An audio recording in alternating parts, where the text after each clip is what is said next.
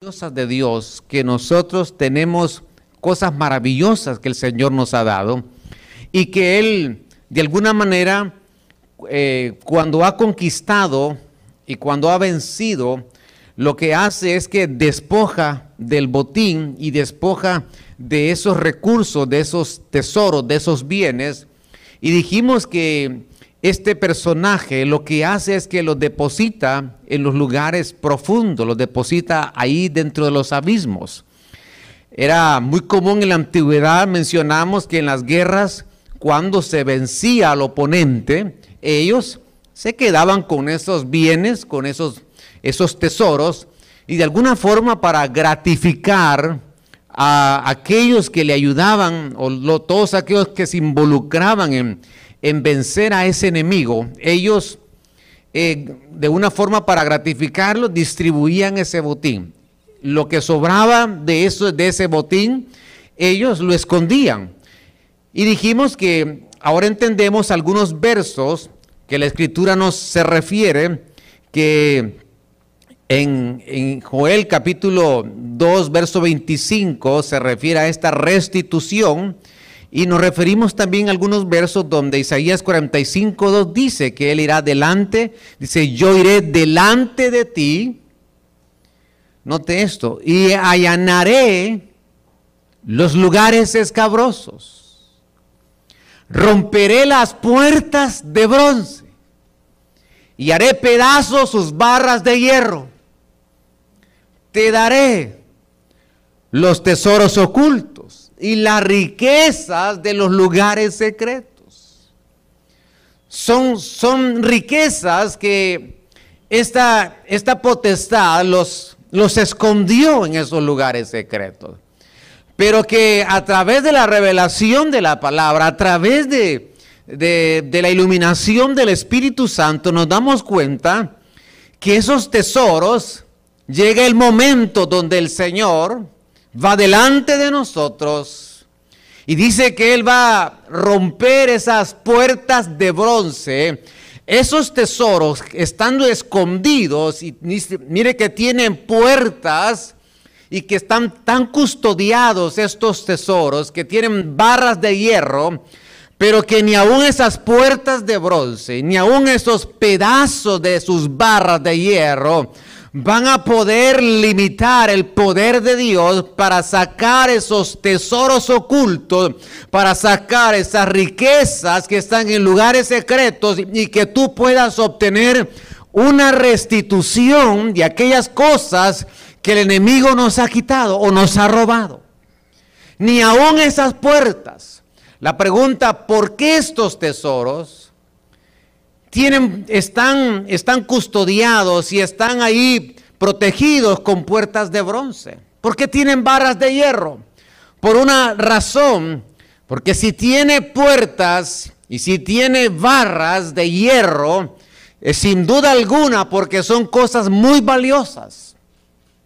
Cosas valiosas que, que de alguna manera el enemigo y vino y nos robó en algún tiempo de nuestra vida y eran cosas de tanto valor, tan valiosas, que las ocultó y las guardó ahí. Ahora llega el momento que el Señor dice que Él, que Él va a sacar esos tesoros. Con el propósito para qué? Para que sepas que yo soy yo el Señor, Dios de Israel, dice Isaías 45.3. Dios de Israel, el que te llama por tu nombre. Dice el verso 4, por amor a mi siervo Jacob y a Israel, mi escogido, te he llamado por tu nombre, te he honrado aunque no me conocías.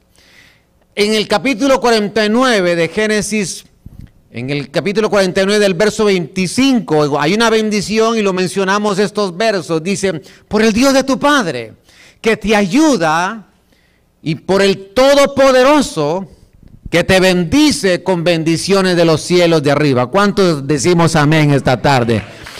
Bendiciones de los cielos de arriba, bendiciones del abismo que está abajo.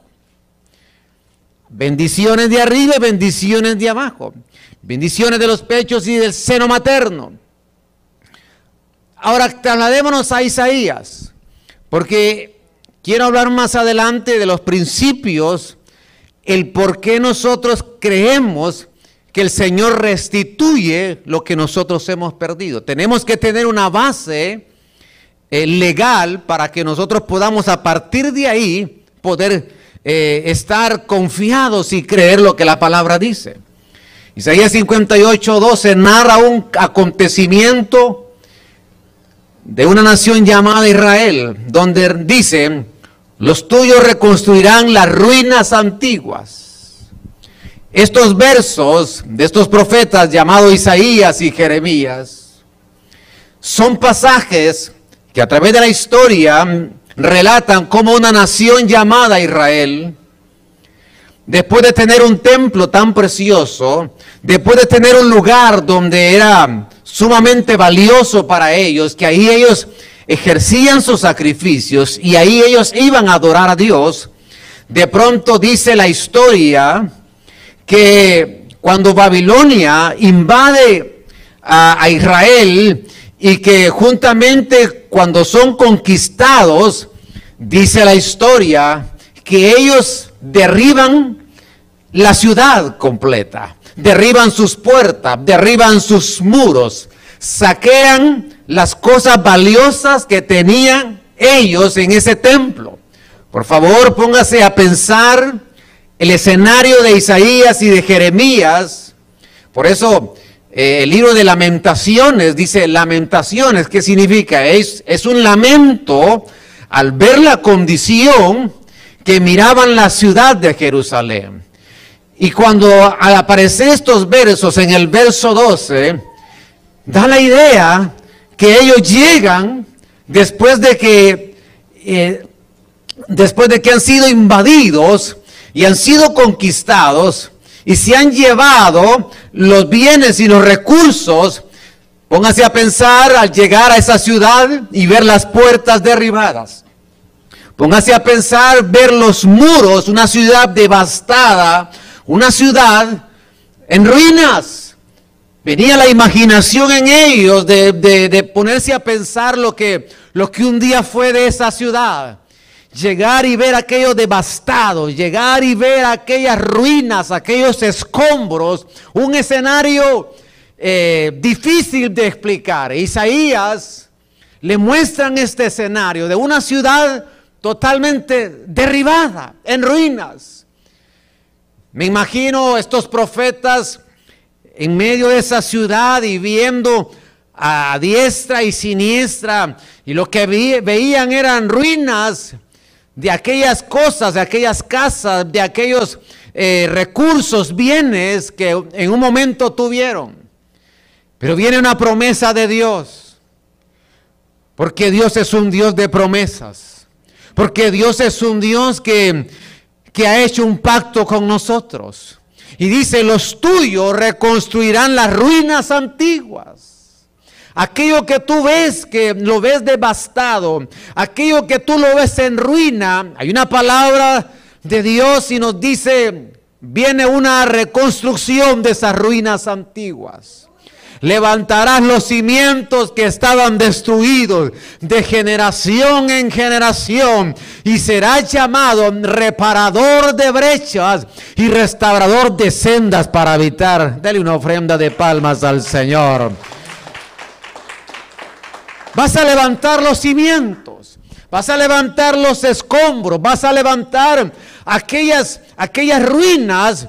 Vas a poder ver la mano de Dios como recompensa. Vas a poder ver mi promesa cumpliéndose de la palabra que yo te he hablado y te he dicho. Esos pasajes relatan ese acontecimiento. Ahora ya hemos estudiado que Dios va a restituir la palabra restitución es una es como devolver aquello que nosotros hemos hemos perdido. Mencionamos eh, de estas eh, de estas eh, langostas en, en, Joel capítulo 2 verso 25, vamos hacia atrás un poquito porque él dice, entonces os compensaré, él nos va a devolver, nos va a dar algo a cambio por los años que ha comido la langosta. Es decir, para que vengan estos devoradores dice aquí que fueron años. estos devoradores no devoraron de la noche a la mañana, sino que fueron de, forma, eh, en un proceso que le llevó años para, para devorar y para, para despojar de esos recursos, de esas cosas valiosas, de esos bienes, de esas, eh, de esas bendiciones que quizás en algún momento nosotros tuvimos, pero que el enemigo nos lo robó. Pero Joel dice que lo va a devolver. Él va a devolver y, va a hacer, y nos va a dar algo a cambio. Por los años que ha comido, dice, la langosta, el pungón, el saltón, la oruga, mi gran ejército que eh, hay versiones que dicen que yo permití contra vosotros. La promesa está en el verso 2 y yo restituiré los años que comió. Esas langostas, Arbe, Yelek, Hasil y Gazam. Esas, esas, esos nombres se conocían también como langostas salvajes, langostas mortales, langostas feroces, langostas de fatalidad. Ahora, la escritura se refiere en Amós de una de esas langostas. En Amós 4.9 dijimos que os serí con viento abrasador y con añublo y la oruga, esa oruga es Gazán, dice, ha devorado vuestros muchos huertos. Los huertos representan nuestros hogares y viñedos que representan el gozo, la alegría. Las higueras representan, dijimos, lo profético, lo que anuncia tu esperanza. Los olivos, que representa la unción, que hoy la iglesia tiene que ser, debemos de ser una iglesia ungida por el poder del Espíritu Santo. Porque la palabra Cristo, Mesías, significa ungido. Y nosotros, el Señor tiene una promesa que Él va también a envía una recuperación para que nosotros recuperemos la unción que quizás un día nosotros tuvimos. Hay una promesa del Señor que Él va a restaurar tu hogar. Hay una promesa del Señor que Él va a restituir el gozo que quizás perdiste por las situaciones, por las, los desiertos, por los daños, por las, las circunstancias que viviste en algún momento. Pero dice el Señor, viene una restitución de tus viñedos. Viene una restitución de tu gozo. Viene una restitución de tu alegría. El Señor te va a dar la sonrisa que un día perdiste. El Señor va a llenar tu vida de alegría, de gozo. Viene una restitución de aún de los olivos y dice el salmista, que los hijos son como los olivos que son ahí sentados a la mesa de la familia. Viene restitución también de tus hijos. Porque esta palabra hoy se hace realidad en nosotros. Esta palabra hoy se cumple en nosotros porque es para este pueblo, porque es para esta casa, porque es para esta iglesia, porque es para nosotros, porque el Señor le ha placido que es, esto sea para su iglesia, porque el Señor le ha placido y Él quiere y lo desea en su perfecta voluntad que nosotros experimentemos la verdadera restitución en Él. Para que usted pueda entender esto y yo pueda entender aún mejor esto, yo necesito saber que hay principios legales en la escritura donde podemos basarnos del por qué decimos esto. Según Samuel 12:6 dice, él debe pagar cuatro veces el valor de la corderita porque hizo semejante cosa y no tuvo compasión. En esta historia usted la conoce Natán habla con David, le expone una historia, eh, una forma de cómo hablarle. David se da cuenta que se estaba refiriendo a él.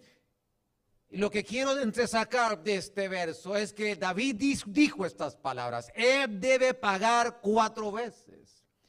Esa historia donde alguien le roba una corderita, la única corderita que tenía, David pronuncia estas palabras y dice que ese debe de pagar cuatro veces. Es decir, cuando Dios va a restituir, a algunos nos va, nos va a dar cuatro veces lo que nosotros perdimos. Este es un principio. Ahora déjeme avanzar porque Éxodo 22.1, si alguno roba un buey o una oveja, yo no sé qué, el enemigo te ha robado. Tal vez años, tal vez parte de la familia, quizás recursos, la economía, la salud, pero dice, si alguno roba un buey o una oveja y lo mata o vende, pagará, ahora dice, pagará cinco veces, cinco bueyes por el buey y cuatro becas por la oveja.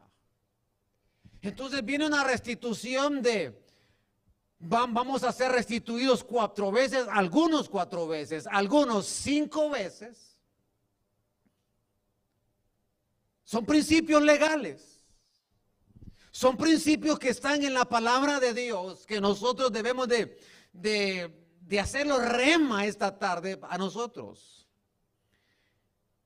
Sin embargo, Proverbios 6:30 dice, ¿acaso no desprecian al ladrón, aunque robe para saciar su apetito cuando tiene hambre?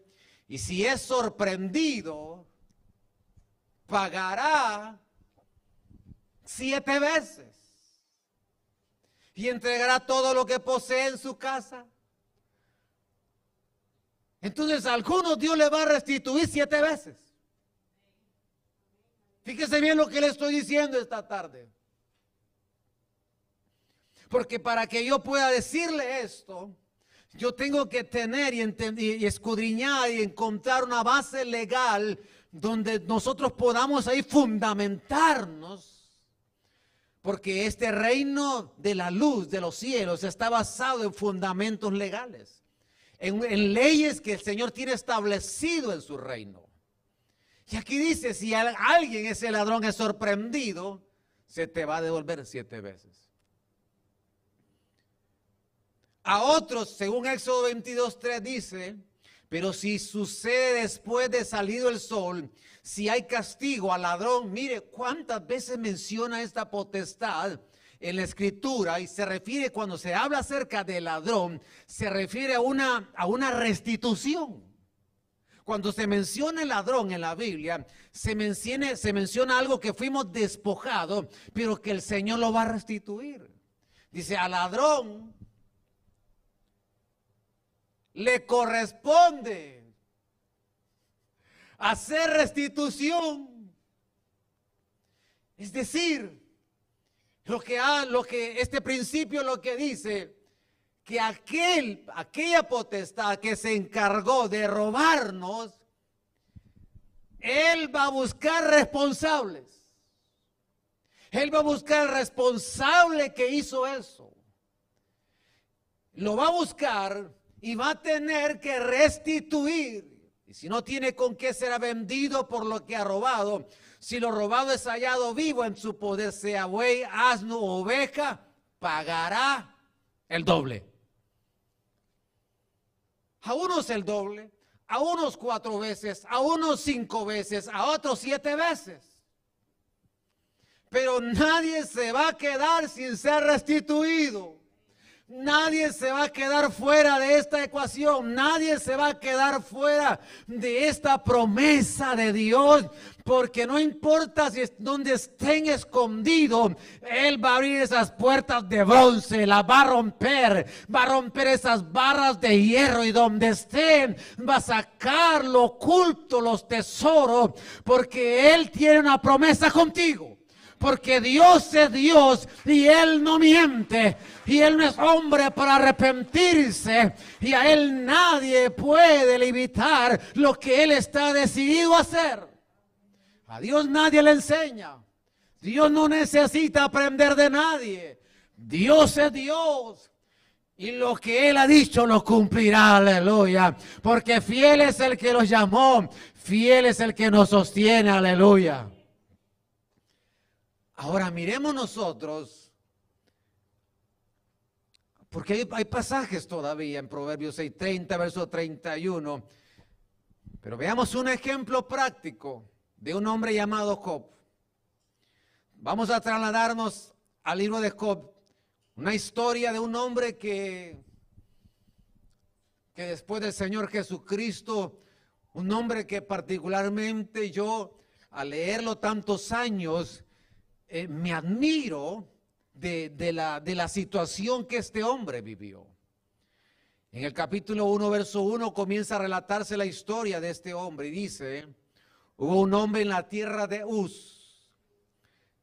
Oiga esto, es la única, es la única vez en la historia de Job, es lo único que nosotros sabemos de Job, que venía de una tierra de Uz. No sabemos más quiénes fueron sus padres. No sabemos más que sus hermanos, familia. No hay nada más en la Biblia solo que tenía familia, pero que venía de una tierra de Uz. Nada más que eso. No se habla de su descendencia, a comparación de otros hombres de Dios. Venía de una tierra de Uz llamado Job. Y era aquel hombre intachable, tenía cuatro dimensiones este hombre. Era intachable, era recto, era temeroso de Dios y apartado del mal. Cuatro dimensiones en este hombre. Y verso 2, y le nacieron siete hijos y tres hijas. Su hacienda era de siete mil ovejas, tres mil camellos, quinientas yuntas de bueyes, quinientas asnas y muchísima servidumbre. Y era aquel hombre el más grande, oiga esto, y era aquel hombre el más grande de todos los hijos del oriente.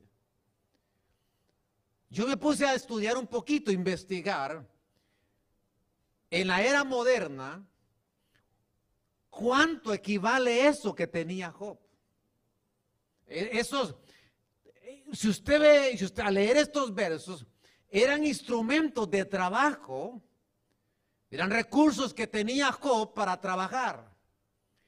Y al estudiar a la era moderna, hacer el cambio, ¿cuánto equivale esto que tenía Job? Solamente los recursos, sin, sin pensar, sin calcular los terrenos, porque si tenía bueyes, si tenía asnas, si tenía servidumbre, no hay ninguna duda que tenía terrenos, porque ahí tenían esos, esos recursos. Sin calcular los terrenos, se cree que aproximadamente Job tenía 4.6 millones de dólares. Aproximadamente. Eso, era sin contar, repito, el valor de la tierra que tenía Job en ese entonces. No se sabe tampoco los, los, los siervos, lo que, lo, porque si tenía siervos, sin duda alguna servidumbre, de alguna manera, tenía bienes en su casa. Pero dice que es el más grande de todos los hijos del oriente. O sea, no había nadie más. Si, alguien nos, si, le preguntamos quién es el hombre, los hombres más ricos actualmente, inmediatamente Bill Gates dice alguien. Bueno, era el Bill Gates del tiempo del oriente en ese tiempo. Job. Ahora, la vida de Job es una vida de, aprendizaje, porque en el verso 15, capítulo 1 menciona y dice, Job tenía mensajeros, y estos mensajeros, cuando le vino el ataque a Job, porque yo, yo creo que fue un ataque y que aunque estos que le llegaban y le daban las malas noticias a Job, nunca mencionaron que eran los ladrones, que eran los que habían llegado a despojarlo de lo que tenía. Pero menciona estos que llevaban las noticias a Job. Verso 15, y los sabeos atacaron y se lo llevaron, le decían a Job. También mataron a los criados a filo de espada. Solo yo escapé para contártelo. Verso 16, mientras estaba este hablando, vino otro y dijo, fuego de Dios, mire, fuego de Dios cayó del cielo. Eso es lo que dice él, que era fuego de Dios que le había caído a Job. Pero no era fuego de Dios. sino que era una potestad llamada el ladrón que había llegado a despojarlo y quitarle las cosas valiosas que tenía Job. Ellos nunca mencionaron que era ladrón.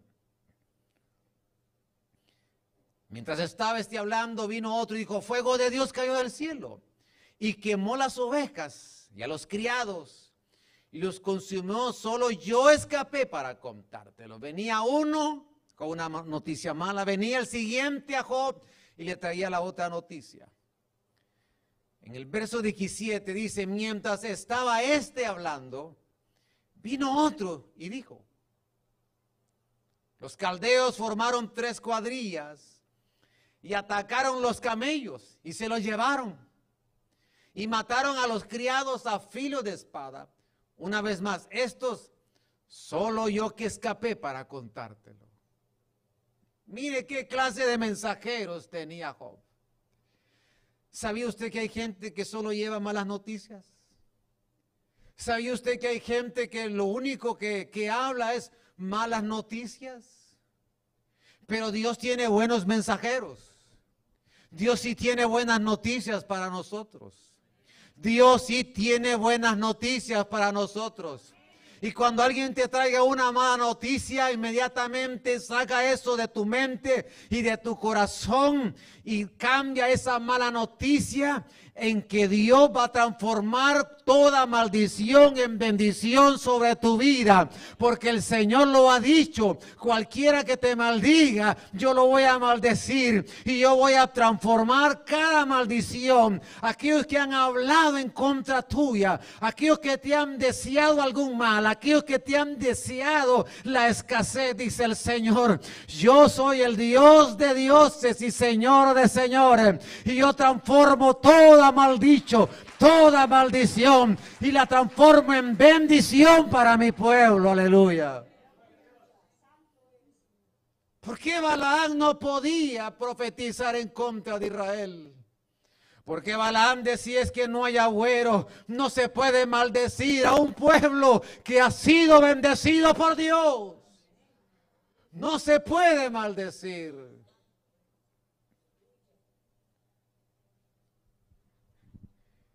Tenemos que saber que el mundo traerá malas noticias, pero este evangelio es de buenas nuevas. Este evangelio es que hay nuevas noticias cada mañana, son nuevas su misericordia. Cada mañana es una nueva oportunidad. Cuando hay un bautismo es una novedad de vida.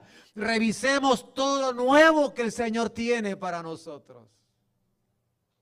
Hay gente que se imagina un Dios ahí, ya todo eh, viejito, arrugado, que ya es un anciano Dios, que no tiene fuerza. Dios no se envejece. En Dios no pasa el tiempo.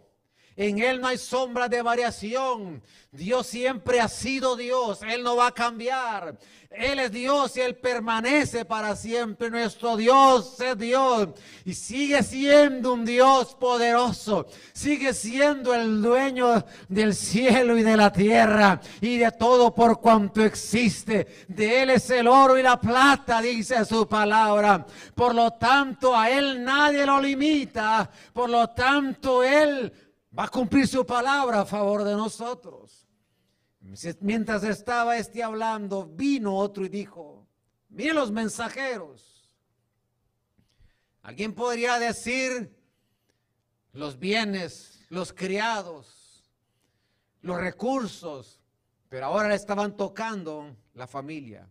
Mientras estaba este hablando, vino otro y dijo, tus hijos y tus hijas estaban comiendo y bebiendo vino en la casa de su hermano mayor.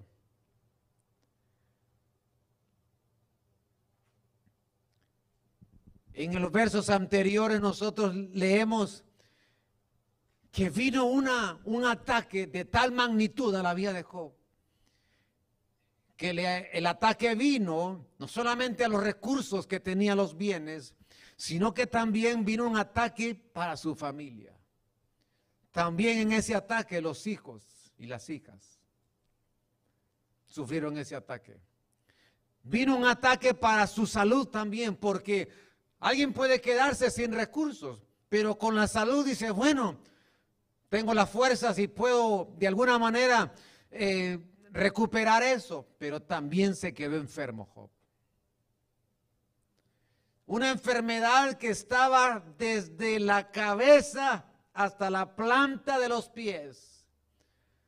Hay gente que dice que pudo haber sido, una, eran llagas cancerígenas que tenía Job y que lo cubrían todo su cuerpo. ¿Qué condición la vida de este hombre, la, la condición en que se encontraba? ¿Qué clase de ataque le vino y qué ladrón le llevó todo eso? Pero miren lo que dice el verso 12 de Job. Entonces el Señor dijo a Satanás, aquí todo lo que tiene está en tu poder. Miren lo que está diciendo. Pero no extiendas tu mano sobre él. Y Satanás salió de la presencia del Señor. Todo lo que tiene está en tu poder. Entonces lo que hizo es que cuando vino este ataque, se quedó con los recursos, lo despojó y lo llevó a los lugares ocultos. Lo llevó ahí y lo metió debajo del abismo.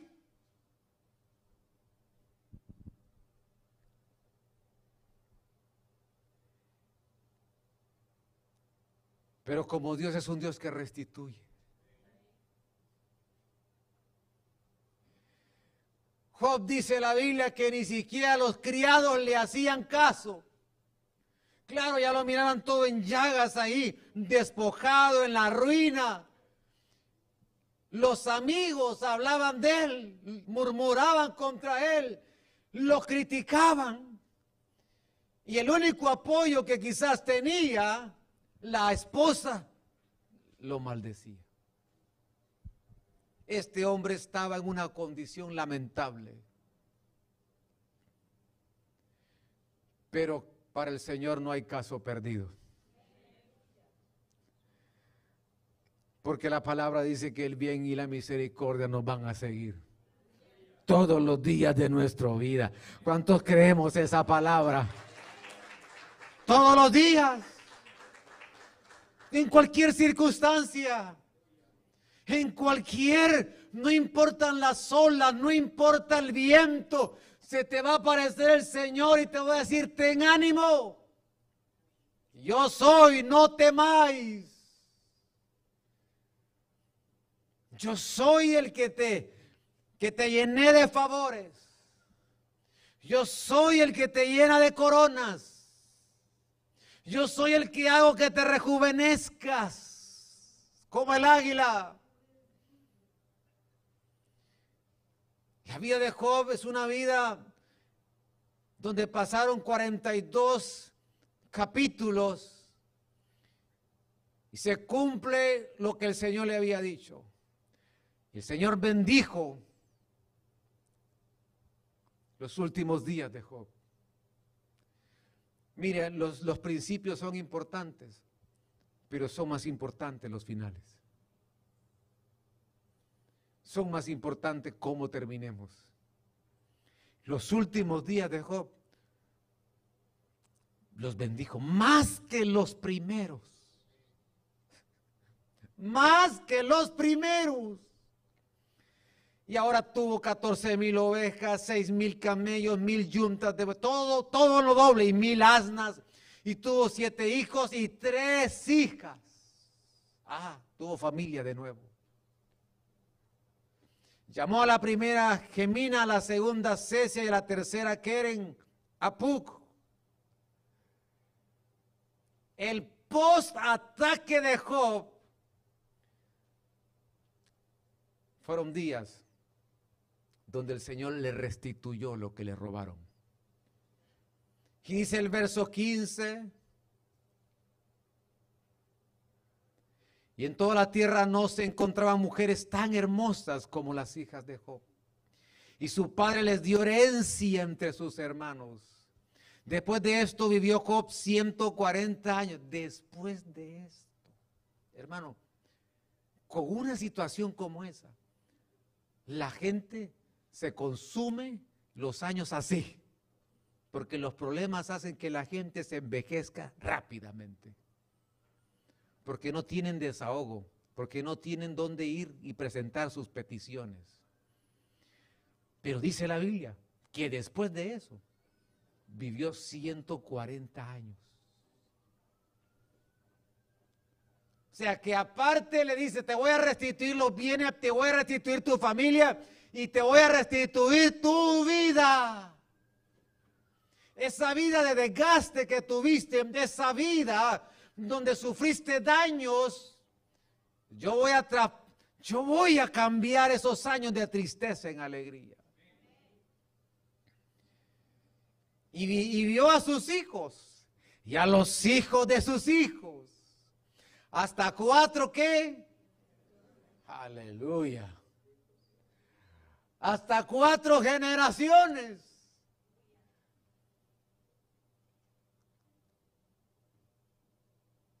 Bisabuelo, tatarabuelo. Vio hasta cuatro generaciones este hombre. Y murió joven anciano, pero ¿cómo murió? lleno de días. Lo miraban a Job ahí, el cuerpo de Job y decían, Job se ve entero. No, hay, no se ve corrupción en ese cuerpo. No se ve dañado. Se ve rejuvenecido, lo se ve igual. Se ve lleno de días. Amado hermano, pero eso es lo que nosotros queremos. Que tengamos una vida llena de vida. De tal manera que cuando el Señor empiece a darnos esa restitución y empezó a darla, que nosotros tengamos una restitución de vida. Ahora, el por qué la importancia de la restitución, por varias razones, pero hay una que quiero darle esta tarde. Job 29, 7 dice, cuando yo salí a la puerta de la ciudad, Note, esto, estos versos, por favor, mucho cuidado. Cuando en la plaza tomaba mi asiento, mire esto, Job en la plaza tomaba su asiento ahí, me veían los jóvenes y se escondían, y los ancianos se levantaban y permanecían en pie. ¿Por qué los jóvenes, por favor, por qué los jóvenes cuando Job salía y se sentaba en una plaza, porque era el hombre más grande, del oriente. ¿Estamos aquí? El más grande, el más grande. Casi 5 millones o más de dólares de sus recursos. Cuando él salía a la plaza, se sentaba y dice ahí que los jóvenes, cuando los miraban, se escondían. ¿Por qué se escondían los jóvenes? Porque cuando oían a Job hablar, las palabras de Job impactaban la vida de los jóvenes.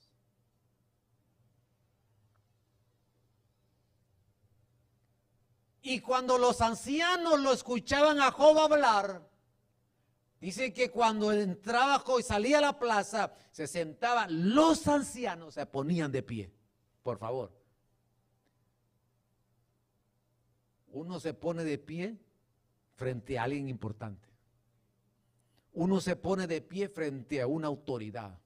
Uno se pone de pie frente a alguien que merece que uno se ponga de pie. Y cuando Coach salía a la plaza, los jóvenes decían, ahí viene Job, va, a decirnos algo. Y algunas palabras que salían de Job les impactaba la vida de los jóvenes. Pero los ancianos que eran más maduros se ponían de pie en respeto a Job. Los príncipes dejaban de hablar y ponían la mano sobre su boca. Ay, hermano. Cuando Job hablaba. Los príncipes. Va a hablar Job. Y hay que escucharlo. Los nobles dice que la voz de los nobles y la voz de los nobles se apagaba. y la lengua se les pegaba al paladar. ¿Qué clase de discurso, qué clase de palabras salían de Job que merecía el respeto de jóvenes, ancianos, nobles, príncipes? Nadie hablaba cuando Job hablaba.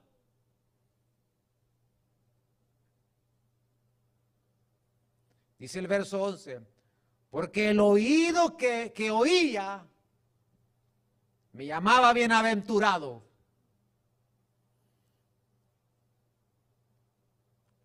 Y el ojo que veía daba testimonio de mí. ¿Sabes por qué? El Señor quiere que nosotros seamos restituidos de lo que hemos perdido.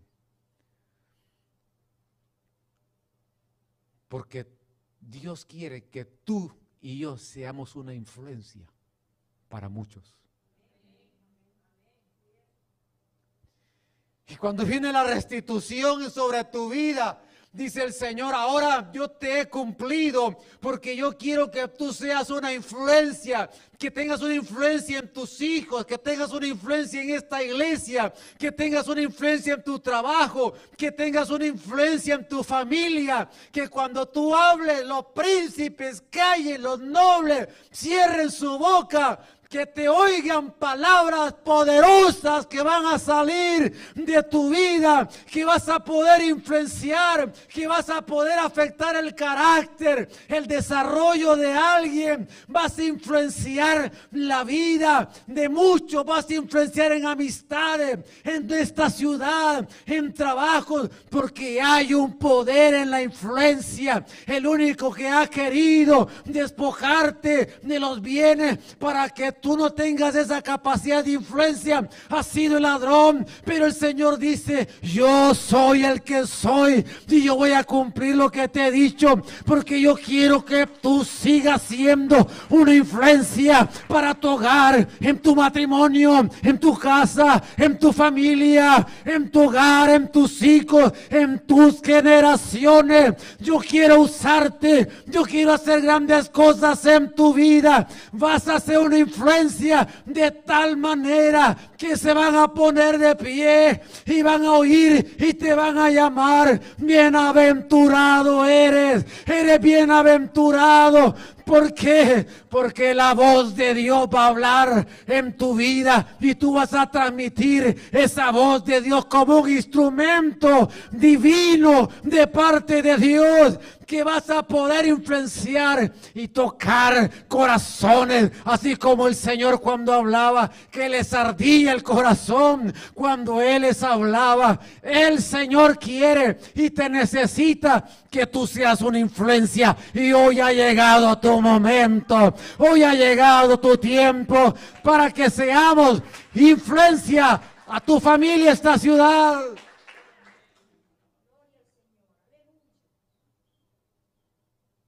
Cuando la gente deja de ser una influencia, juntamente con él muchos son afectados. ¿Qué poder hay en la influencia?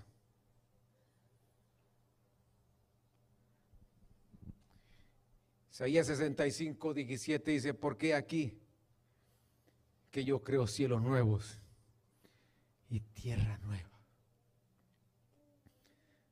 Esas ruinas las vas a dejar atrás. Porque Él es el que crea cielos nuevos y tierra nueva. No habrá, no habrá más memoria de las cosas primeras. Ni vendrán más al pensamiento. Te vas a olvidar de aquellas situaciones difíciles cuando te despojaron. Quizás de tu niñez, quizás de tu adolescencia, quizás te despojaron sin tener familia. Y Dios dice, yo creo cosas nuevas. no habrá más memoria. No habrá. Ni pensamientos vendrán sobre ti.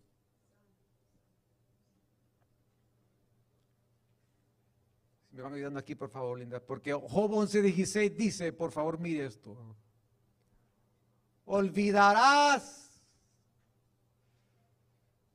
tu sufrimiento por completo. Aleluya. Y si acaso lo recuerdas,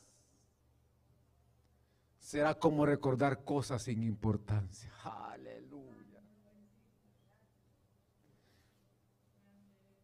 Olvidarás tu sufrimiento por completo. Y si acaso lo recuerdas, será como recordar cosas sin importancia. Job, tendrás una vida feliz. tus pesadillas más horribles se convertirán en dulces sueños.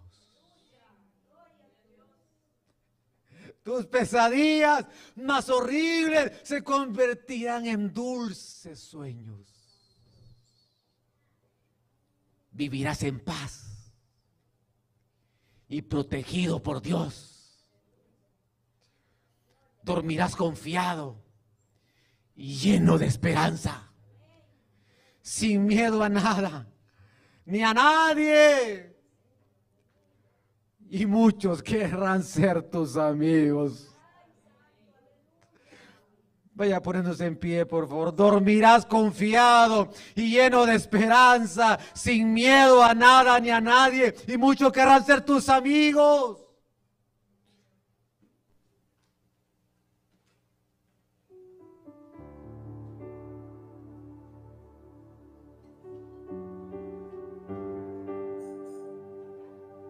Tendrás una vida muy feliz.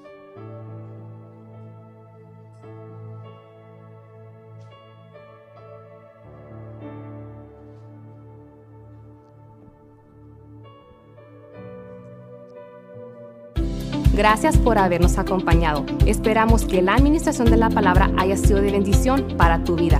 Si no tienes dónde congregarte, te invitamos a que nos visites. Para más información, llámanos al 915-502-1252.